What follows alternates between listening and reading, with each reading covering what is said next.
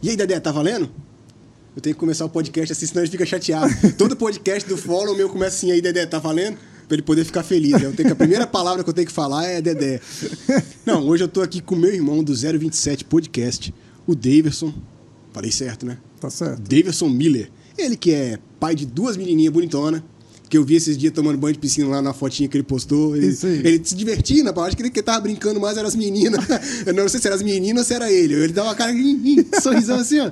As meninas zoando lá e tal, com a esposa também, aquela brincadeira toda. Enfim, já percebi que você é um cara bem família, a gente vai conversar sobre isso também. É, o 027, um projeto de podcast muito legal aqui no estado do Espírito Tá Santo. ó. Pod- Ó, canequinha. podcast sobre empreendedorismo. Você que não viu ainda, nós vamos deixar aqui embaixo desse vídeo. Eu vou botar o link do canal de vocês Ó. também aqui embaixo no vídeo. Obrigado. Pra galera poder, né, dar aquela assistência mútua aí, né? Vamos lá pro seu canal também poder ver os seus vídeos que são muito bons. Inclusive, você é especialista em finanças, né? Principalmente ensina pessoas como eu, que são gastadoras, que devem, que têm a necessidade de poupar também o seu dinheiro. E que devem fazer isso, tá, pessoal? Deve fazer isso. Isso aí. Então nós vamos bater um bate-papo aqui bem legal e tal. Eu queria que você se apresentasse, mas não só na sua área profissional, mas também na sua vida pessoal. Trouxesse pra gente aí, mandasse um abraço pra mulher, mandasse um abraço pras crianças. Um abraço, então, para minha esposa aí que está assistindo esse vídeo, com certeza, não tenho dúvidas. É uma pessoa que tem sempre do meu lado, a gente vai fazer oito anos de casado. Oito E- anos já, cara? É, vamos fazer oito anos. Oito mas, anos com duas meninas. É, com duas Quando meninas. fizer 12, então. Nossa, com certeza vai ter mais uns três. Gente, eu tenho 10 anos de casado, tô experimentando ainda pra ver se eu vou ter o primeiro neném. A gente tá tateando assim, Mas eu é bom, é bom. Estamos aqui na expectativa, será que a gente vai? Será que não vai? Vou trocar umas ideias de paternidade com você depois Eu não aqui. tenho dúvida que não vai demorar três vezes. aprender algumas coisas, como é que troca uma fralda. essas Então, eu não sei como é que faz não sei menino. Eu não sei como é que faz menino, mas menina, eu já fiz Olha, então eu não vou trocar ideia com você, não, que eu, tô... eu quero um parceiro pra jogar uma bola, gente. Diz, diz, Júnior, que, que quando você apronta muito na É. juventude, quando você é mais novo, aí vem menina, né? Eu Ah, então ter- eu vou ganhar um menino, com certeza. Eu era um menino tão tranquilo. eu não dava trabalho pra ninguém. Aí eu a fico mãe, pensando- mamãe fala assim, que quando eu chegava nos cultos lá, que minha mãe é bem religiosa, leva a gente Sim. pra igreja e tal. A gente chegava nos cultos lá, me botava sentado e falava assim, fica sentado aí. E eu ficava ali o culto todinho, até acabar. Eu ficava assim, paradinho. Do jeito que eu ficava ali, eu É sentava, mesmo? ficava até o fim do culto e depois eu ia embora pra casa, só quando ela me chamava também. Se ela não falasse nada, eu continuava sentado lá. O culto acabava, as crianças levantavam, começavam a brincar e eu tava lá sentado esperando a ordem de, de levanta. eu era mais obediente que muito cachorro que tem por aí. Que bom, né? Que bom. Sua mãe deve estar feliz por isso. Ah, é, fica feliz, então, com mas certeza. aí eu tenho uma esposa assim que, que eu posso. Eu não tenho nem palavras, cara, para dizer. É, que eu posso contar que ela está comigo em qualquer projeto. É, é o tipo de pessoa que, que eu falo assim: ah, eu vou fazer isso. Ah, cara, a gente já teve loja física infantil, a gente já teve loja física de roupa feminina, a gente já teve sorveteria, saiteria. É, já trabalhei no tradicional. Hoje eu, eu presto consultoria para empresas e pessoas físicas. É, e, mas ela está sempre ali do meu lado, entende? Quando a gente falou do podcast do 027, é, ela falou: amor, é o que você quer? Então vai. Eu estou aqui, estou com você. Achar uma pessoa que te apoia em todos os momentos, que está sempre com você ali, te incentivando, te ajudando, te empurrando para frente, né? A melhor coisa que tem. A minha esposa Muito. também faz isso. É, eu posso contar aqui a história de como nasceu a Inc, que, por exemplo, a Inc foi uma ideia dela. Então, a agência de marketing que a gente tem hoje, que é a nossa, nossa principal fonte de renda, nasceu de uma ideia dela, de um projeto do coração dela, que ela falou para mim assim: não, você podia fazer isso que você fez com a gente para outras pessoas. Vou contar a história rapidinho. Ela começou a vender doces, né? Vender doces, balas, é, é, ovo de Páscoa, Sim. bolo de chocolate, porque ela é muito boa. Modestas à parte, eu sei que tem muita gente assistindo aqui. Modestas à parte, a minha esposa é a melhor cozinheira que tem aqui nesse estado. Com certeza. se você falar de doce, a minha esposa é a melhor que tem aqui. Ela não faz mais, ainda bem que ela não faz mais, agora é só pra mim que ela faz. Agora é só pra, é só pra mim, mas ela é a melhor que tem no que ela faz. Ela é muito boa mesmo. Até porque ela escolhe materiais de qualidade, ela tem um carinho e tem uma história que ela aprendeu a cozinhar com a mãe e, e aquela coisa toda que envolve o amor, que envolve sentimento no que ela está fazendo. Então eu acho que isso tudo reflete na qualidade do produto final.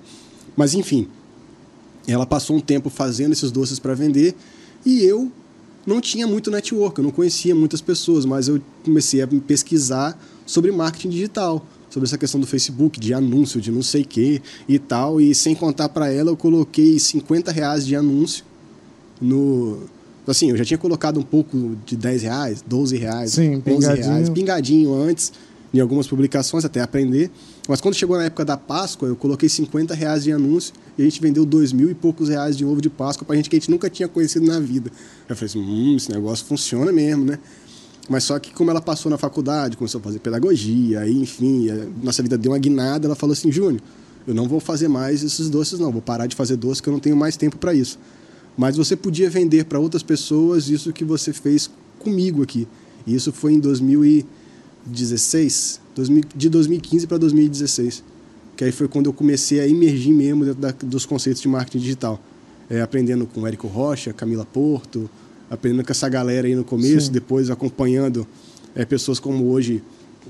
Eu fico zoando, né? Quando eu comecei a seguir, não sei se vocês já ouviram falar, alguém que trabalha com marketing aqui já ouviu falar no Misha Menezes.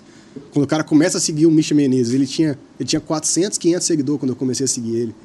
Ele não tinha ninguém. Ele, Ele só, é da onde? O Misha Menezes ele é de, de BH, mas é um cara muito simpático, assim, explica as coisas bem e tal. E eu me identifiquei muito com ele por conta da simpatia, por conta da forma dele de falar as coisas. Então eu fui lá, me inscrevi, comecei a seguir ele. Ele era. Tinha pouquinha gente, tinha aqui umas 500 pessoas só. Hoje em dia o cara já é famoso, vende pra caramba, já tem um monte de troféuzinho lá na parede. e eu acompanhei praticamente a história inteira. Então, assim, eu acho muito interessante isso, de você começar alguma coisa e você ter alguém que te apoia, alguém que te dá uma base e que te dá sustentação. A minha esposa também não é diferente. Ela sempre me deu essa sustentação, essa base para que eu conseguisse alcançar novos voos, né? E, e aproveitando aqui contar história, eu sou bom para contar história. Vai lá então, tô Eu ouvindo. sou bom para contar histórias. É, um ponto de identificação aqui que eu já peguei também, que você já teve uma loja de roupa feminina? Sim. É? O que, que aconteceu com a sua loja de roupa?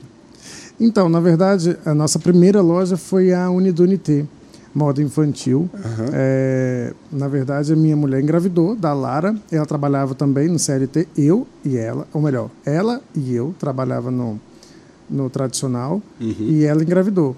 E uma decisão dos dois, eu digo que foi dos dois porque ela falou e eu também já tinha isso em mente. Ela falou, amor, é, agora eu não vou trabalhar mais porque eu, eu tô grávida. Então eu quero eu cuidar da nossa filha. Uhum. E tipo assim, já era uma coisa que eu iria falar bem próximo é, dela Casou ter. os pensamentos, É, né? então juntou, assim, a minha ideia era igual a dela e eu tinha um salário bem, bem agradável, bem confortável para para a vida que a gente tinha. Você trabalhava em alguma empresa É, eu trabalhava no, no tradicional, é, eu era gestor de uma empresa e, e aí eu conseguia é, manter as, as, as contas, né? Você o pode falar qual é a empresa ou é segredo? Ah, não, posso falar. Inclusive, é muito amigo meu. Ah, então- o, então manda um o abraço, proprietário da aproveita. empresa manda um abraço aí pro Marco da Vivenda do Camarão. Olha Ele aí. tem cinco franquias aqui na Grande Vitória atualmente. Vivendo do Camarão. Minha esposa também gosta de comer lá no Vivendo do É, Camarão. então também estão já sou um convidados, cliente. só sou um fala- cliente assíduo É lá do mesmo? Quando a gente Então- vai no shopping ali, ela não come em outro lugar, não. Ela gosta do Vivendo do Camarão. Um Amiguíssimo com- meu. Eu acho que é o macarrão com camarão que ela pede. Tem, tem sim. É, mas é legal, gostoso. Então, ele é amiguíssimo meu, posso ligar para ele aqui agora, que vai me atender de uma boa. Ele tem, eles têm cinco lojas hoje aqui na Grande Vitória, são todas franquia. É, tra- eu trabalhei na gestão da empresa, no caso, Uhum. na parte administrativa. E, mas é uma empresa assim que. Eu vou falar a verdade. Foi crescendo, aqui. né? Veio crescendo, Não, pagou minha ganhando. faculdade, pagou meu carro. Eu nem Ó. sei mais o que pagou para mim. Então, assim, eu estava muito tranquilo. Eu falei, não, amor, se é isso, isso que você quer, faça. Então, aí eu já estava tranquilo na empresa. Falei, "Va- pode fazer. Aí ela foi, saiu da empresa e a gente resolveu trabalhar, ela trabalhar por conta própria. Ela falou, não, eu Ela não quero. a empreender com é, ela roupas falou, infantis isso. primeiro. Aí ela falou, eu não quero. Aí a roupa, a, a, loja de roupa feminina veio depois da roupa, Veio loja de roupa depois. infantil. É, porque aí a, a gente pegou o capital que a gente tinha e falou, vamos abrir a loja infantil. Abrimos. Com seis Loja meses. física? Loja física. É. Com seis meses, mais ou menos, da loja física aberta, da Unidunité, a gente já conseguiu levantar um capital para abrir a segunda. Só que aí, como a gente. Ela estava com o neném recém-nascida, a Lara, a gente falou, vamos abrir uma loja perto da outra, que aí a gente bota o pessoal para trabalhar, mas você consegue olhar as duas. E não Uhum. podia abrir uma loja infantil É, do lado boa- de outra infantil. É, uma boa, é uma boa estratégia. É, aí a gente foi e colocou uma loja feminina. Aí ficamos assim com essas duas lojas. Aí depois veio a minha irmã, me ofereceu uma sorveteria, que minha irmã tinha dois negócios, um na Serra e um em Vitória. Aí a gente foi e pegou a sorveteria também. Enfim, aí a gente ficou doido. Mas aí você continua com as lojas hoje? Não, atualmente lojas? não. é, porque a gente não estava dando conta, na verdade. A gente estava ficando doido. Mas vocês venderam as lojas? É, desfizemos das lojas, infelizmente, a gente não estava dando conta, porque era muita coisa. Nessa época que a gente desfez, a minha mulher já não conseguia ficar na loja mais, porque a Lara já estava maior. E, e aí ela não conseguia ficar na loja e eu não queria largar o meu tradicional. Agora, agora essa questão é, é muito, é muito tênue nessa linha. Porque a gente tem um ditado que fala o seguinte: o que engorda o gado é o olho do dono. Isso aí. Então, quando você tem um negócio que você não consegue dar uma dar um foco nele, pelo menos um, um foco mínimo que seja, uma ida semanal, umas duas vezes Isso por aí. semana, é, ou se não está presente é, é, com alguém de muita confiança. Isso aí. Se você não consegue fazer isso, o negócio normalmente ele não anda, Isso ele não evolui. É, Assim, eu não vou botar culpa nos profissionais que trabalhavam com a gente. Não, não é não isso. É isso. É, é Mas é, é isso a aí, presença a ausência. do- da- a, pres- a sua presença é porque existe, uma, uma- existe um campo no empreendedorismo que as outras, o seu funcionário nunca vai ter, que são as ideias, Isso aí. sabe? O seu funcionário ele vai captar as ideias que você tem. Isso aí. E se você não está ali, a ideia não E se surge. você não está ali, as ideias não surgem. Então, as ideias de venda, elas partem do empreendedor. Isso aí. O, o, o funcionário que está aqui na ponta da tabela, ele é um executor daquelas ideias. Aham. A não ser que você consiga contratar alguém que é muito bom, que seja muito parceiro mesmo de negócio, que fala assim, não, eu vou tratar isso aqui como se fosse meu, eu vou agarrar isso aqui com corpo e alma Sim. e tal, e o cara vai lá, abraça, e ele tem ideias, ele constrói as coisas, ele quer Aham. fazer aquilo ali crescer. Isso aí. Se você não achar alguém assim, com esse tipo de perfil, ou seja, um empreendedor na CLT, Isso se aí. você não conseguir achar É esse quase empreendedor, impossível, né? se você não conseguir achar esse empreendedor CLT, você não vai conseguir. Isso daí. E eu acho que foi isso que aconteceu com a gente, porque a gente. Chegou um momento que ela não podia ficar mais na- nas lojas, não, não- ela não conseguia, porque a Lara não ficava mais, já estava grandinha, não ficava mais dentro do cercadinho, ela, ela queria correr, queria andar, chorava dentro das lojas, não queria ficar mais. Era uma criancinha já, tipo um aninho, um aninho e pouco. Então não queria mais. Então ficou muito difícil. E eu não queria largar o meu tradicional. Falei, não vou Aí largar. agora que você contou a sua história com a loja, eu vou contar a minha história. Também Então, já tive uma loja de roupa favor. feminina. É mesmo? Não sabia. Olha já como o mundo é eu, pequeno. eu e a Jo tivemos uma loja de roupa feminina, só que a nossa história foi um pouco diferente.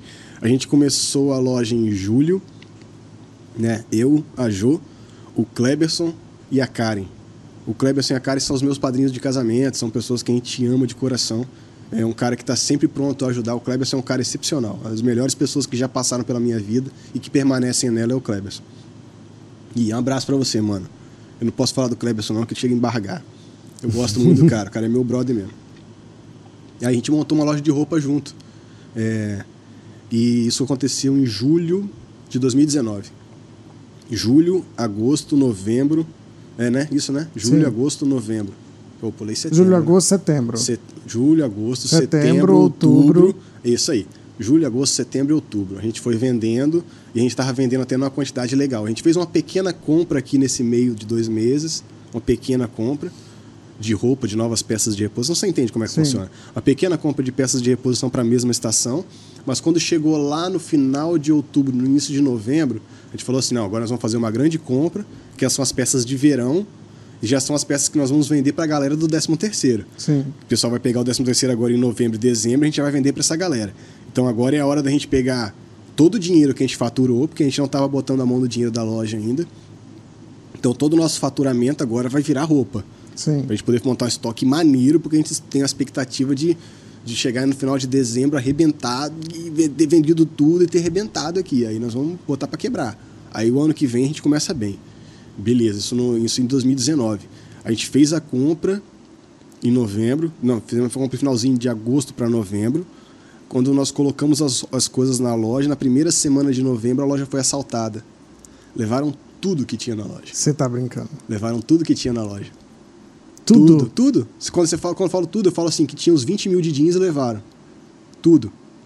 Levaram as sacolas que a gente tinha feito personalizada para entregar as roupas para as pessoas. A gente tinha sacolinha, o nome da loja era Applause, né? Aplausos em inglês. Aham. Tinha é, as sacolinhas personalizadas, tudo. Levaram tudo, até as sacolinhas personalizadas levaram. Levaram lâmpada de filamento que Você eu tinha tá colocado na loja. Tiraram lâmpadas de filamento, aquelas lâmpadas bonitas que tem aquelas. Sim. que é, aquelas lâmpadazinhas. Parece aquelas lâmpadas velhas, mas que não é. Eu sei. São de LED, é um Aham. negócio pô, muito bonito. Levaram lâmpada. Só não levaram manequim, eu acho que porque eles não conseguiram levar, bicho. Mas o resto eles levaram tudo da loja. Caramba. Levaram tudo. Pra não dizer que eles levaram tudo, eles deixaram alguns cabides. Como se isso fosse fazer diferença, né? É, e tinha algumas peças de roupas que ficaram, assim, as peças de roupa, por incrível que pareça, as peças de roupa mais chiques da loja ficou. Eu acho que é porque a pessoa que foi, foi roubar tinha muito mau gosto. Assim. Aí as peças mais chiques da loja, isso. as peças mais chiques da loja ficaram, assim, vestido que a gente tinha comprado eles para vender, né? Preço de compra, eu tô falando. A gente tinha comprado eles a, mil, a 150, comprado a 200, que a gente estava com expectativa de venda de 400, Sim. vender a 350, né? Esses vestidos acabaram ficando, mas as outras peças levaram quase todas. E aí eu cheguei no, no final, de, no, no, em novembro, depois de ser acontecido, e eu falei com o Klebs, falei, Klebs, a gente tem duas opções. Botamos tudo na ponta do lápis, calculamos tudo. A gente vai gastar é, 7 mil, 7 mil reais para fechar, porque a gente tinha que pagar a indenização do aluguel, tinha que pagar algumas coisas para poder tirar algumas peças de lá e algumas coisas e tal. A gente vai gastar 7 mil para fechar, ou a gente gasta mais uns 20 por aí para poder abrir de novo. Mas assim, 20 para poder abrir igual a gente estava igual início. a gente estava no início. Não para abrir na pancada que a gente estava pensando para novembro e dezembro. Eu falei, mano, o que, que, que, que a gente faz? Ele, cara, por mim a gente fecha. Eu falei, então beleza, então vamos fechar. Vamos fechar, e nós fechamos a loja. O que sobrou lá nós vendemos. Mas Deus foi muito bom com a gente, a gente não saiu da loja devendo nada, a gente conseguiu pagar todas as contas. Caramba. Fizemos um brechó com as roupas que sobraram e vendemos, consegui vender tudo. Imagina a loja toda montada, toda perfeita. Nossa loja estava muito, muito, muito legal assim. Eu até hoje gosto dessas metais pretos assim, essas coisas assim. Eu gosto disso, desses metaizinhos pretos, essas coisas assim. A nossa loja era toda assim. Eram as paredes brancas e os negocinhos tudo de metal assim, pretinho sabe? Então as araras eram, eram fixas na parede, elas meio que eram as grades, é, não sei se você... Grades desse estilo aqui, ó, faziam assim, a gente pegava o cabide aqui, enfeiava os cabides e elas só que elas estavam horizontal assim na parede. Sim. De fora a fora a gente ia enfiando os cabides, ia colocando ali. Só que em vez de ser pequenininho assim, era um caixotão assim, que eu tinha feito de ferro. Tinha mandado fazer num ferro pretinho assim, bonito. A loja era muito bonita, muito chique a loja. Mas, infelizmente, é, aconteceu isso daí, aconteceu essa tragédia mas que para mim foi uma coisa boa, porque ela me posicionou. É porque com o dinheiro, a, o dinheiro que a gente investiu na loja já era dinheiro da Inc, porque o Clebson também era meu parceiro na Inc. Né, o Clebson é quem, quem faz os sites, todos os sites que passam pela Inc são feitos por ele. Né, eu não entendo nada de site, eu só vendo. eu vendo quem faz é o Cleberson. Então, é, é, é, nessa nossa parceria, a gente tinha um dinheirinho na conta da Inc que a gente usou para poder fazer a loja. Aí a Inc patrocinava a loja. Aí a gente perdeu o dinheiro da loja e tal, mas não perdemos dinheiro, né? A gente perdeu o dinheiro da Inc. Sim. É assim, ficou uma coisa meio que embolada, mas, mas funcionou, fluiu. O que importa é que nós, nós fechamos a loja, mas é, Deus ele proveu meios para a gente poder subsistir. E a Inc fortaleceu com isso tudo. Disso tudo aí eu saí com uma parceria muito forte com o Thiago da Asa Cosméticos. Eu comecei a me dedicar mais a isso. Essa parceria dele, que hoje é o meu principal cliente na área de marketing inclusive é um dos principais parceiros desse espaço que você está vendo aqui de podcast. É, então, a partir disso tudo aí, Deus foi fazendo as coisas, a gente foi evoluindo e foi a, a Inc saiu dessa saiu desse momento de, de, de crise Sim. muito mais fortalecida do que a gente entrou do que, do que, a gente entrou nele e assim a gente vem vindo aí 2020 2021 e agora entrando aí em 2022 agora sempre na, na crescente, sempre Mas na, agora na já está com o pé direito também, né, Júnior? É, está entrando no ano... Né, na questão do marketing, do marketing, assim, a Inc. ela é autossuficiente, ela consegue funcionar tranquilo e tal. Depende muito de mim e da Jo. Sem a Jo nada funciona, sem eu também não funciona. Mas é aquilo que a gente estava falando antes, né?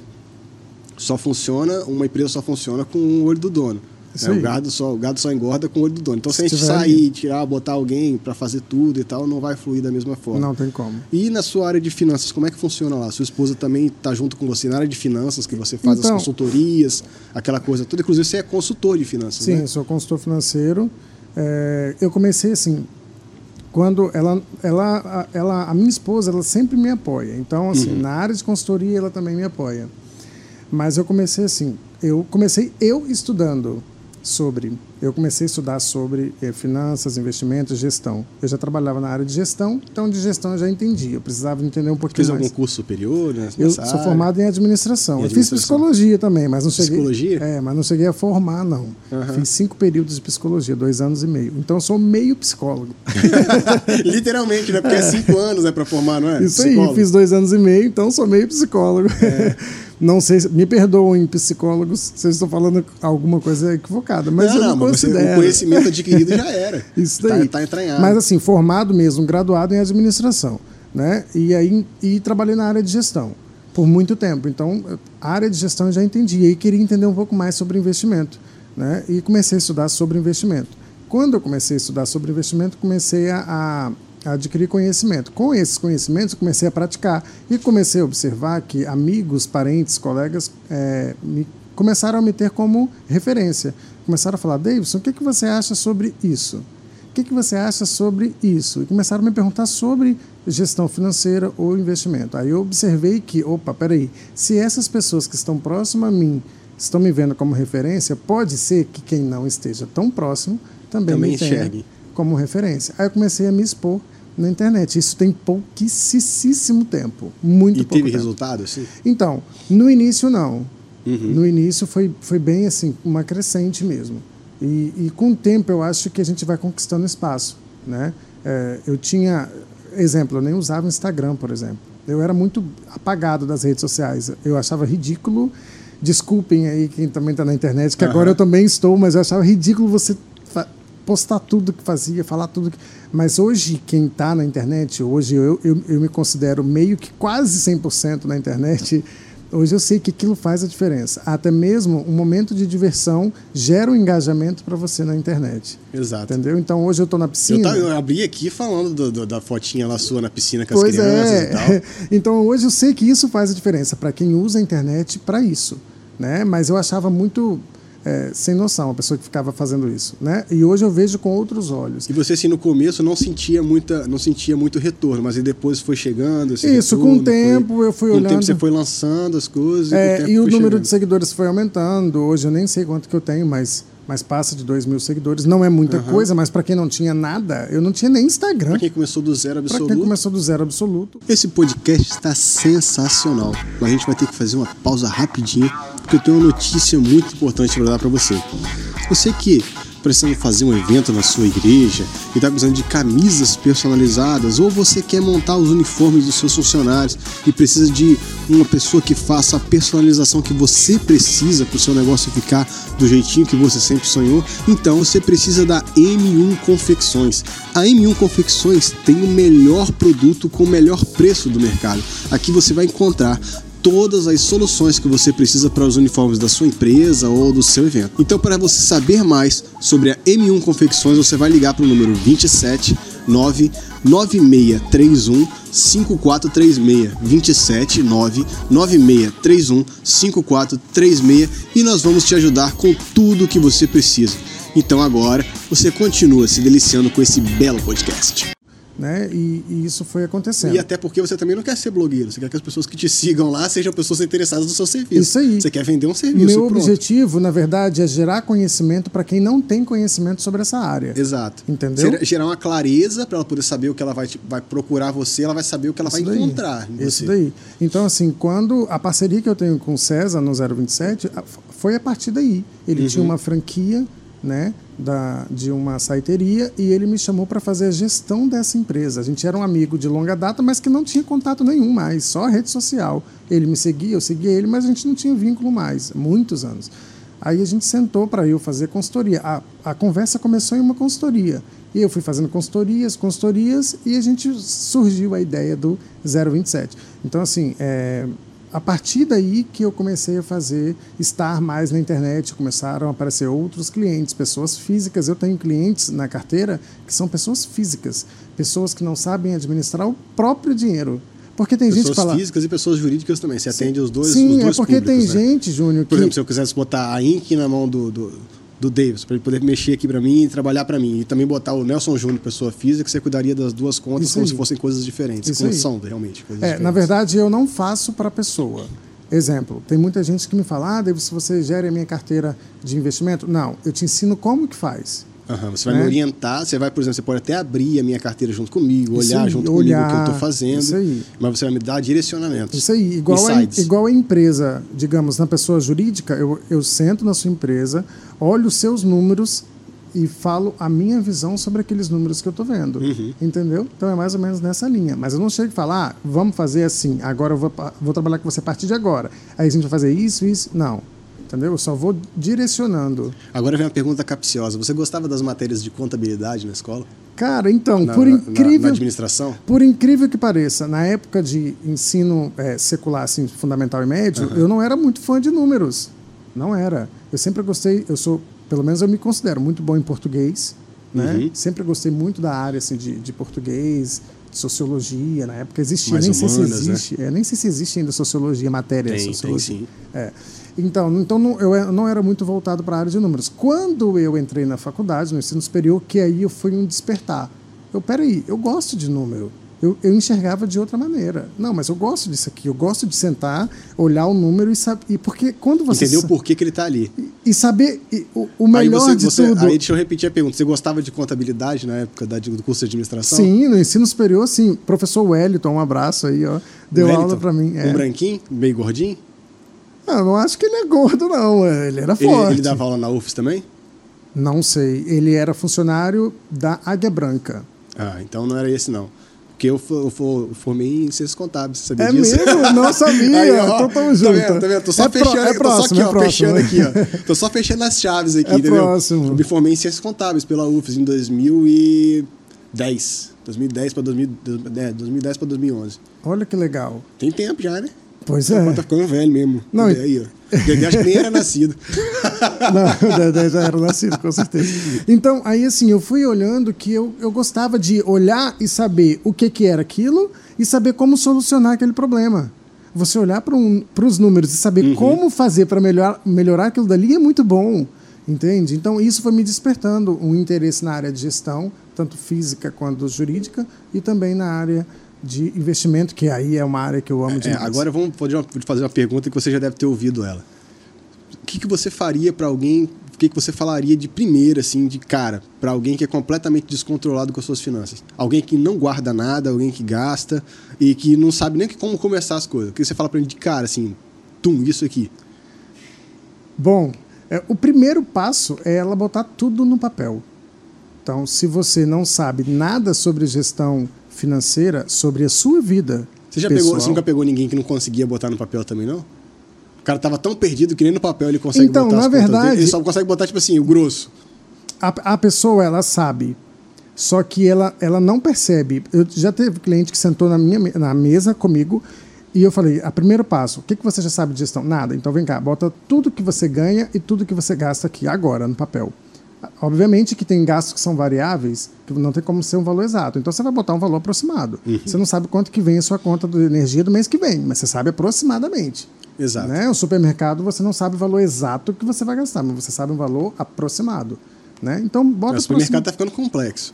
é, tá ficando um pouquinho mais difícil. Mas enfim, aí tem gente que fala, gente, mas eu gasto muito mais do que eu ganho. Ó, você encontrou o problema. Só que aí agora uma pergunta que eles fazem muitos clientes. Como eu vou fazer para gastar menos do que eu ganho?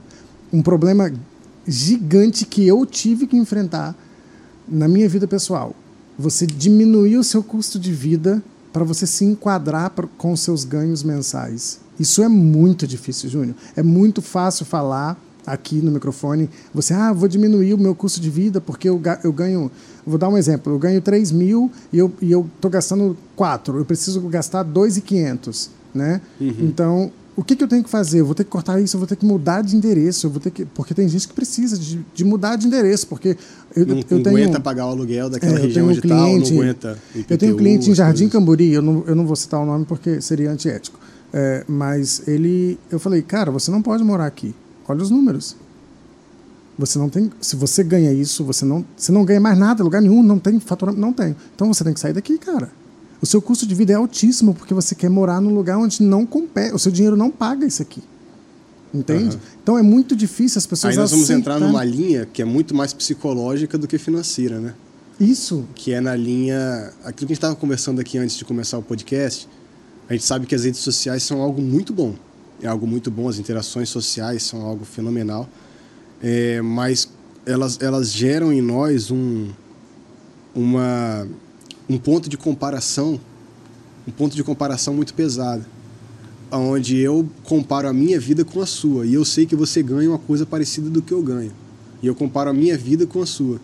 Então, se você está vivendo uma coisa melhor do que eu e você ganha a mesma coisa que eu, eu acho que eu posso chegar no mesmo lugar que você está. Isso aí. E que eu tenho que chegar de qualquer jeito, mas eu não sei se você está metendo o dedo no cartão de crédito e está fazendo faturas enormes e está dando voltas e voltas. Mas o meu ponto de comparação está sendo em você, porque você ganha mais ou menos a mesma coisa que eu. Às vezes um colega de serviço, às vezes alguém próximo da sua família, que você sabe mais ou menos a faixa de receita, de faixa de renda daquela pessoa, né? A gente tem como estimar isso, né? Os colegas, nós a gente sabe, ah, fulano de tal trabalha em tal lugar, então deve ganhar mais ou menos tanto. É, você a imagina. Sabe, a gente sabe mais ou menos como é que funciona.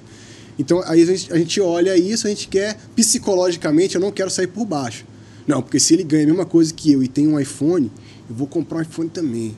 Vou parcelar aqui o meu aqui em, em quatro vezes de dois mil reais. Isso aí, isso parcelar em quatro vezes de dois mil reais, mas você ganha quanto, meu filho? Eu ganho três mil. Porque você vai pagar quatro de dois mil no telefone, mano. Não faz sentido. Não, mas é, é sério isso. Sério, vou pagar. Vou, vou pagar porque eu preciso. Precisa por quê? Ah, eu preciso porque o meu colega tem. Não, não é um bom porquê. Isso aí. Esse daí não é um bom porquê. Aí, assim, a gente começa a conversar, a gente começa a, a fazer esse link das finanças, da forma que a gente organiza as nossas finanças, com a forma que nós nos entendemos como pessoa e como nós agimos psicologicamente falando. Né? Sim, é importante. Essa questão, do, essa questão da, da rede social e do ponto de comparação é uma coisa que eu converso muito com a Júlia em casa lá, que ela é eu pedagoga, sou... o pessoal que é de pedagogia ah, também é adora um debate filosófico assim, né? É bom. Então a gente conversa muito sobre isso. É Montan, Montanquier, Montanquier, acho que é o nome do, do artigo, do ator que eu vi, de um, um autor que eu vi, que, que fala a respeito disso, desse ponto de comparação. O cara é de mil 1300 e alguma coisa escreveu sobre isso, sobre é pontos mesmo? de comparação. Então, eu sou, eu sou bem polêmico em alguns pontos. Você citou uma coisa aí que, que, que tocou bem em mim aqui, é a respeito do cartão de crédito. Uhum. Acredite, acredite, eu não utilizo. Bom. Nenhum tipo de crédito. Queria eu não precisar de utilizar. Mas sabe o que foi preciso? Um choque de realidade. Eu precisei me readaptar a uma nova realidade. Na época eu tinha saído do emprego, do meu tradicional, pedi conta na época, é uma uhum. outra história, é, para sair da empresa, para eu assumir as lojas que estava assim, ó, eu estava vendo, pô, cair. E, e minha mulher não conseguia ficar, então eu tinha que. Tinha que escolher. É, tinha que escolher, ou isso ou aquilo. Aí fui. Só que eu acho que, eu acho não, tenho certeza que quando eu decidi já era tarde demais. Então eu tive que viver uma nova realidade, que eu não tinha mais loja, não tinha mais emprego, não tinha mais nada, eu ia começar do zero. Aí eu comecei do zero assim. Foi, não foi do zero especificamente. Eu peguei a única coisa que eu tinha ainda, que era a sorveteria, e juntei com a minha irmã que tinha uma lanchonete. Aí a gente virou uma loja só, sorveteria e lanchonete ao mesmo tempo, né, em sociedade. Mas eu vi o meu faturamento de pessoa física assim, ó, despencar. Então eu tive que me readaptar. Estava acostumado com a realidade de vida de X reais, agora perdeu 50% da receita. Ou muito mais de 50%. Uhum. Então, assim, eu tive que me readaptar. Aí eu falei, não, se, se é preciso se readaptar, vamos se re, é, readaptar da forma correta, do jeito que eu imagino que tem que ser. Vamos fazer desse jeito. E a gente começou, a partir daquele momento, viver de uma maneira totalmente diferente. Então, hoje eu falo que... Hoje eu, eu consigo... tenho dinheiro, eu faço. Se eu não tenho... Não faço. Não faço, porque não é meu... Outra coisa que eu faço, é... investimento em investimento é primordial. Primeiro o investimento, depois paga a conta e depois o que sobra, porque a maioria das pessoas fazem o quê? Primeiro eu pago as contas. Uhum. O que sobra eu gasto alguma coisa aqui, vou no, vou no shopping, faço isso aqui, pago os cartões e se sobrar eu invisto. Na minha visão está errado. Primeiro investe, depois paga as contas e se sobrar você vai no shopping. Se sobrar você compra uma roupa nova, Entende? Porque é, a pessoa você... pensa mas e se não sobrar? Se não sobrar, Davidson? Se não sobrar, não compra.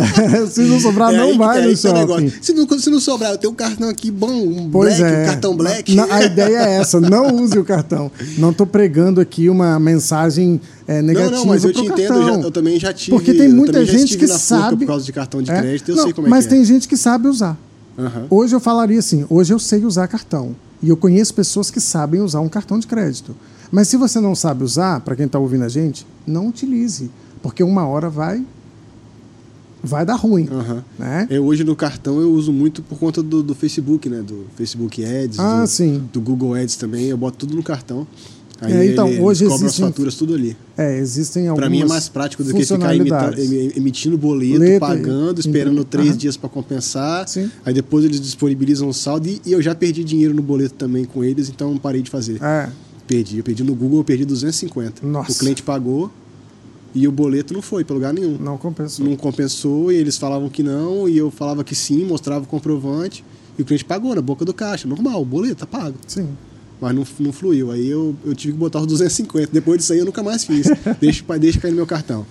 Deixa cair no meu cartão. É, então, aí, cara, basicamente é isso. Eu, eu comecei e, e hoje, assim, a, tende a crescer ainda mais. Só que o meu objetivo principal é levar conhecimento para quem não tem conhecimento. Às vezes, o que você sabe, você pensa que é pouco, uhum. mas é muito para quem não sabe nada. Entende? Então, a princípio eu pensava, ah, mas eu sei pouco, como que eu vou ensinar alguém uma coisa que eu sei tão pouco? Não, mas o pouco que eu sei pode ser muito para alguém. Então eu comecei a ensinar o pouco que eu sabia. Ninguém tem, tem pleno conhecimento em todas as áreas, né? Impossível. Ninguém tem pleno conhecimento em todas as áreas. Então, numa área que às vezes a pessoa não tem um, um interesse, ela acaba não tendo conhecimento. É que o dali atrapalha ela. Porque é, aí nós vamos entrar num outro debate aqui que eu acho que é legal também. Eu sou totalmente, amplamente, completamente favorável a gente começar a ensinar empreendedorismo e finanças nas escolas. Nossa, então você está falando nas a minha escolas, língua. Assim, de pequenininha, criança lá, tá lá no prezinho lá, beleza, vamos fazer a moedinha da sala aqui. E vocês vão aprender matemática com a moedinha da sala. Aí vem um outro menininho lá da sala lá, faz um desenho, vende o desenho dele, é o quadro que ele pintou, vende o quadrinho dele lá pela moeda da sala, quem quiser pagar mais compra. Super e invente e, e, mostra como é que funciona uma loja, como é que funciona o capitalismo, a compra, a venda das coisas, Sim. como é que é. Daqui a pouquinho aquelas criancinhas estão pegando aquele dinheiro que que era para ser só da, dentro da sala ali de aula ali, tá tentando até comprar coisas na padaria. Não duvido. ô, ô, Júnior, vai ser, uma vai ser coisa... interessante, porque as crianças vão aprender o valor. Isso aí. eu falo assim, poxa, mas lá na sala esse dinheiro aqui tem valor, porque vale. aqui fora não tá valendo Isso nada. Aí. Pô, saí com dinheiro na mochila, cheio de dinheiro na mochila, mas aqui fora não tô conseguindo comprar nada. Fui na padaria, o tio não me deu nem uma bala. só, tem, só tem valor aqui dentro da sala. Você explica como é que funciona finanças, né? Porque a questão do papel moeda, essa Sim. história toda, das cruzadas, você consegue explicar tudo isso, mas aí pra, quando a criança estiver mais velhinha, né? É, Vou ensinar cruzada pro, pro nenenzinho, né? É. Mas vamos falar sobre as cruzadas quando ele chegar lá na frente, lá como é que surgiu o papel moeda, para que, que ele servia, como ele era utilizado. Sim. É a parada. Inclusive a evolução do dinheiro que a gente pode. Tem que ser ensinado é. nas escolas. Então, eu, eu acredito. Eu, eu sou cria da Fundação Bradesco. Você, você conhece a escola? Sim. Então, eu minha, a minha infância e juventude eu passei nessa escola, Fundação Bradesco. Lá na Fundação Bradesco eu tinha uma matéria de administração. Matéria de administração, professor Maurício. Professor Maurício, um cabecinha branca, gente boa, gente da melhor qualidade, aquele professor. E ele que, ele que descobriu uma coisa em mim que eu nunca tinha descoberto. Ele falou para mim assim, Júnior, eu não sei o que, que você vai ser no futuro, mas com certeza você vai usar a fala. Porque você é bom para falar as coisas, para explicar as coisas. Às vezes, você, às vezes você nem sabe o que você está falando, não. Mas você fala direitinho. você fala bonitinho. É, é, Inclusive, eu tenho uma história muito legal. Deve estar tá até rindo ali, que eu já contei essa aqui em outro podcast, mas vou contar de novo porque é legal. Eu fui apresentar uma matéria de informática uma vez, que eu fiz uma matéria de informática na UFS. Né, de, na, na, época do curso de contábeis. Aí eu fui apresentar o, o, o material lá. E eu tô lá explicando sobre ERP, sobre just in time, não sei o que, parará, e as plataformas, e parará, expliquei tudo, usei o quadro, pincel, pintei o quadro, a, PowerPoint e tal, aquela coisa toda. Aí o professor perguntou a turma, o que vocês gostaram da apresentação do, do Nelson e tal? Todo mundo, é, gostei, não sei o que, tá bom, bom. É, é, aí ele, ele olhou para mim assim, ó, eu quero falar uma coisa aqui para a turma e para você também. Eu tenho certeza que você não sabe nada do que você falou. Você falou um monte de coisa aqui aleatória, um monte de coisa que não tem nada a ver com nada. Você mandou um monte de coisa aleatória aqui. Eu tenho certeza que você não sabe nada do que você está falando. Nada. Sabe por que nada? Você não sabe nada do que você está falando. Mas você falou tão bem que você até me convenceu. Que então, massa. Você vai ser aprovado. Você, você foi tão seguro, tão firme, que eu tô até com dúvida agora se eu tô sabendo mesmo não. Agora que. É ele que, ele é, que ficou com dúvida. Ele ficou com. Ele falou assim, não, você falou tão firme, tão seguro, que eu tô até com dúvida agora se eu tô sabendo realmente ou não. Então, é, tá, tá tudo certo, fechou. Aí todo mundo começou a rir, foi uma piada, foi um motivo de gozação. Até hoje, o Kleberson, que também era meu colega de turma na, na faculdade, até hoje ele zoou também com esse negócio. Então, mas é, mas é basicamente isso. A pessoa tem que ter segurança do que está falando também. Uhum. Né? Quando você vai. Ainda Aí, mais assim, que usa fala. Na, na minha escola, na Fundação Bradesco, meu professor de administração já falou que eu tinha essa habilidade. Ele constatou essa habilidade lá atrás. Talvez se a gente pegasse professores de empreendedorismo, e era aí que eu queria chegar com essa, com essa história toda. Uhum. Talvez se a gente chegasse professores de empreendedorismo, com formações em administração, formação em contabilidade, chegassem nas escolas, nos ensinos fundamentais e médios, e, e ensinassem para os alunos, talvez a gente achava um aluno lá dentro com grandes habilidades empreendedoras, a gente pudesse desenvolver isso neles. Sim. Desenvolver neles a ponto de que eles saiam de lá, se tornem grandes empreendedores e geradores de riqueza para a sociedade. Sim. Que aí volta e ele pode empregar os colegas dele que estão ali no curso, ele pode gerar riqueza para as pessoas que estão ali ao redor É, dele. eu digo então, que- assim, é, é, talvez a gente privar as crianças disso seja privar a sociedade de bons empreendedores no futuro. Sim. Eu digo, eu já disse isso nas minhas redes sociais, que é, as crianças, os adolescentes, eles tinham que sair da- do ensino médio, pelo menos, com algumas formações que atualmente não têm, que é conhecimento em empreendedorismo, conhecimento em gestão financeira e investimento, conhecimento em política. O pessoal sai do ensino médio, não sabe o que é, não quer entrar no âmbito em si de, de, de, de partido, Discussões não. filosóficas. não. Você quer entrar no âmbito de estrutura política. Estrutura legislativo, política, isso aí. O que, que é o o que, é cada legislativo, um. judiciário, executivo? Isso. O que, que faz um O que presidente da três, os República? três poderes? Onde é que entra o poder do Ministério Público? Isso. Então, eles não sabem. Você pergunta para um, pra um jovem de 17, 16 anos, que já formou, eu acho que nessa idade já formou ensino médio, 16 anos. E aí, André? 17? 18 anos, né? Que forma, né, André? É, 18 17, anos. 18 anos forma. E, e a pessoa não sabe como é que funciona uma estrutura política do país. Né? Não sabe o que que é o capitalismo. Sabe de ouvir falar na internet aí, tem muita gente que fala baboseira, mas não conhece. Eh, nunca leu, nunca, nunca viu um vídeo do Olavo. Pois é. Então, assim, essas pessoas têm que. eh, Esses adolescentes, eh, eu acredito que o resultado vai ser mudado quando isso começar a ser ensinado nas escolas no ensino secular. Sabe? A- o adolescente eh, saber sair de lá sabendo o que, que é uma gestão financeira, saber que ele não pode gastar 100% de, do que ele ganha. Uhum. Ou melhor, as pessoas não gastam 100%, elas gastam 120% do que ganha. Ela ganha 2 mil e gasta 3. Agora, se você fosse botar um percentual, o máximo que a pessoa pode chegar assim de gasto daquilo que ele ganha. É, eu diria assim. Se você fosse.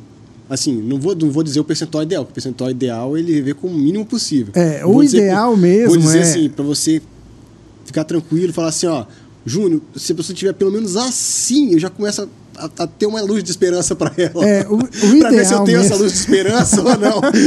o ideal mesmo, Júnior, seria 70% do que ganha. 70%? É. então- Só que o ideal é muito difícil né, de conseguir. É, a gente sabe. ideal, não. Não, é muito difícil. Hoje pode contar nos dedos uma pessoa que vive no ideal, que é 70%. Ah, não, eu gasto 70% do que eu ganho. Aí com 30%, 10% para isso, para aquilo, aquilo outro. Aí beleza, você está dentro do ideal. Mas a gente sabe que é muito difícil. Então viva com no máximo, no máximo, 85% do que você ganha. Tem que sobrar, cara. É, uns aí começou a chegar perto de mim. Cara, 85 mesmo, assim. não- acho que não tem como espremer mais do que isso, Júnior. Eu não posso falar 90%, que está espremido demais. Aham. Mas 85% já está aceitável. Né? 85% do que você ganha já está aceitável, porque 15% você separa, digamos, 5% para uma construção de uma reserva de emergência que a gente sabe que a maioria dos brasileiros não tem. E isso não sou eu que estou falando, são dados científicos que comprovam essa informação. É, brasileiro, se ele tropeçar e tiver que comprar um remédio, tem que passar o cartão de crédito. Não tem, vai pagar no cartão. Isso aí, porque não construiu uma reserva de emergência. Então, uns 5% para uma construção de reserva de emergência e 10% para investimento para o seu eu de, ama- de amanhã. Porque o seu eu de amanhã vai existir. Não fa ah, ele vai ser amanhã velho. pertence. E, Ele vai é, ser mais velho que hoje, com certeza. Não vai ter a força que tem hoje, a mentalidade que tem hoje. Aí, o que, que as pessoas esperam? Se aposentar pelo INSS. É outro ponto polêmico que eu acredito que dentro de. Não quero ser tão polêmico aqui.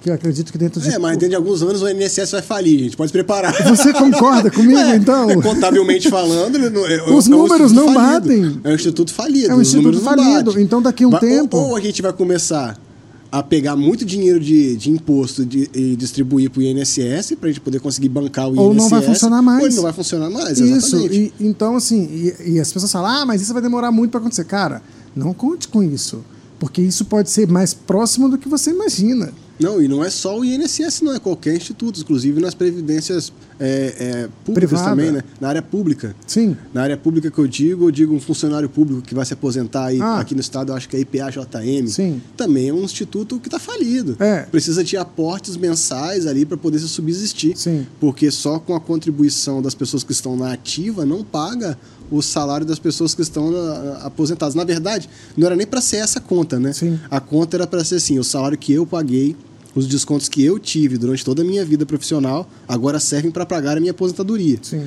mas já não, já não tem mais esse dinheiro Já- guardado. já não é. E já tá assim, o dinheiro do pessoal que está na ativa Tá pagando. não paga não consegue pagar o dinheiro do pessoal que está na reserva. não, mas eles Mesmo assim, eles têm que ter aportes injetando- financeiros para poder conseguir pagar o Isso do pessoal daí. que, tá, que já está Isso daí. aposentado. E assim, e eu sou tão contra a previdência que eu não concordo nem desculpa aí os, os bancos e as empresas que trabalham com a previdência privada, que te- tem muitas empresas boas, mas nem com as previdências privadas. Eu acredito Uhum. em, em outro tipo de, de, de segurança. É, acre- né? assim, aí a gente vai ter que entrar num tema muito polêmico que a gente precisa educar o brasileiro para poder viver uma realidade, uma realidade nova, né? Eu não posso chegar, é, eu, eu entendo o que você está falando, concordo 100% com o que você está falando, mas eu entendo a dificuldade de colocar isso na prática, porque se eu chegar para o brasileiro hoje e falar assim, olha, é, você vai ficar sem aposentadoria, você tem que juntar dinheiro. Ele não vai saber fazer isso porque ele nunca teve uma cultura de juntar dinheiro. Assim, Até porque aí nós vamos para um lado histórico, né? A gente viveu muito, por muitos anos, uma época de altas inflações, aonde você tinha inflação de 20% ao mês, 30% Sim. num mês. É, chegou a bater 50 e, 50 e poucos por cento, chegou num mês, na época do Cruzeiro. Então, você tem, você tem um- uma, umas pessoas que estão vivendo hoje que passaram por momentos de hiperinflação. E o que, que aquele momento de hiperinflação ensinou a ele? Pegue o seu dinheiro e gaste o quanto antes. Porque amanhã ele já não está valendo a mesma coisa vale mais. menos. Amanhã ele já não vale a mesma coisa mais. Então você tem uma pessoa que viveu desde a infância dela, a juventude, até a, a- a meia A idade dela, tipo assim, a maturidade dela com 40 anos, é, ouvindo que ela precisava gastar o dinheiro dela inteiro, porque senão aquilo dali não ia. que o dinheiro dela ia acabar no outro dia. Sim. Ah, só que aí chega num certo momento, quando ela faz 40 anos, que entra o plano real. Aí depois do plano real a gente começa a ter uma certa estabilidade. Aí com 40 anos eu vou ter que ensinar o cara que agora ele pode guardar dinheiro. O beabá. Eu vou ter que ensinar a ele que ele pode guardar dinheiro agora. Então ele não vai aprender isso agora. Então essas pessoas que têm hoje 50, 60 anos, ou as pessoas que têm 30 e poucos anos, são pessoas que estão com uma condição mental que ainda estão apegadas ao peguei o dinheiro, eu gasto ele porque amanhã Sim. ele já não vale mais a mesma coisa. Sim. Por mais que ele já não pense assim, mas ele ainda tem isso dentro de si, Sim. porque foi uma cultura, é uma cultura arraigada, né? Que a gente chama dentro do psicológico dele, você quase psicólogo, meio psicólogo, Meio psicólogo. dentro desse psicólogo, dentro desse psicológico dele, ele tem essa cultura arraigada. Mas só que as pessoas que estão vindo mais novas, os mais jovens, por exemplo, eu acho que André não pegou um cruzeiro na mão. Dedé só pegou o plano real. Então, ele, ele já pode ter pego uma moeda, uma nota de um real. Ele pode ter pego uma nota de um real na mão quando era pequeno. Não pegou também? Nota de papel, cédula. Cédula de um real? Aí nunca pegou uma cédula de um real e quer falar comigo. Respeita, né? Respeita, pai. Nunca, nunca pegou uma moedinha de cinco, de cinco centavos, de um cen- Nunca pegou uma moeda de cinco centavos e comprou três balas? Ah, me respeita.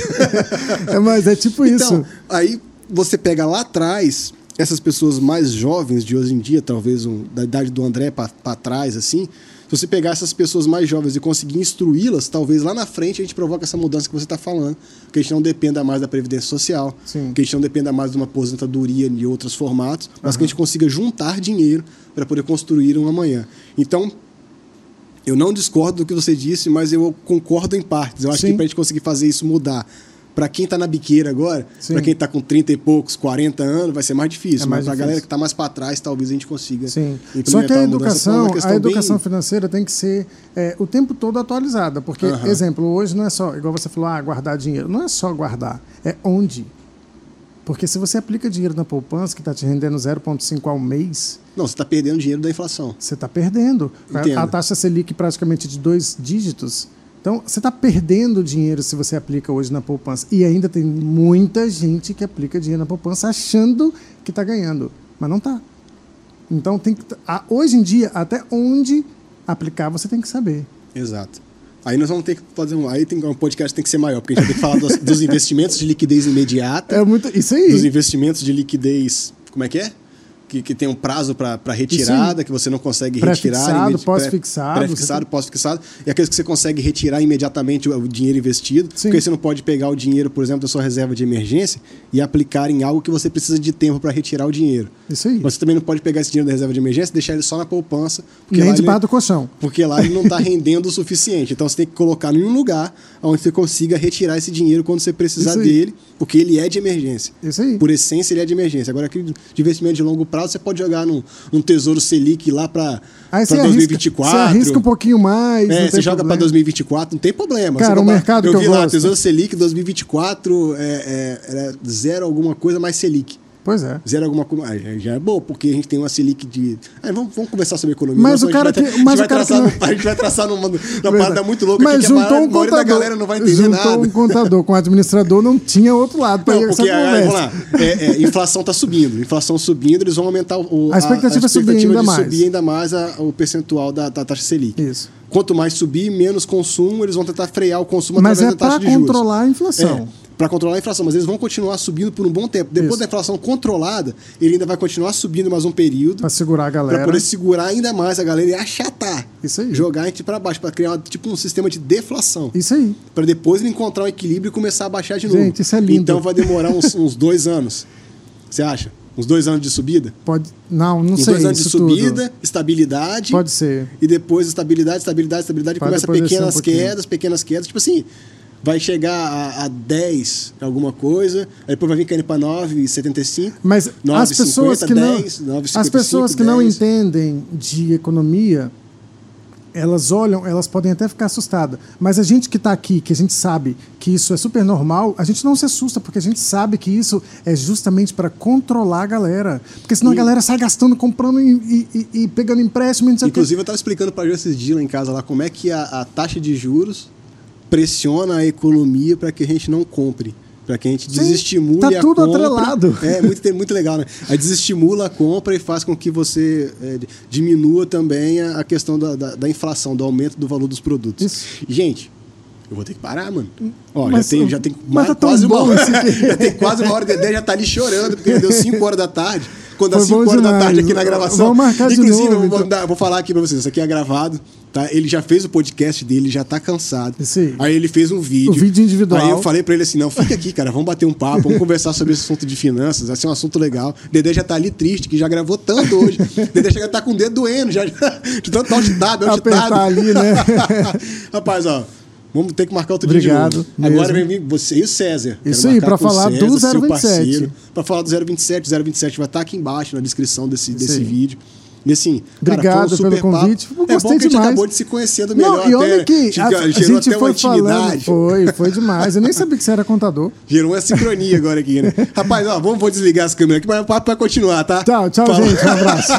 Falou, um abraço, até a próxima. E aí, Dedé, tá valendo? Eu tenho que começar o podcast assim, senão a gente fica chateado. Todo podcast.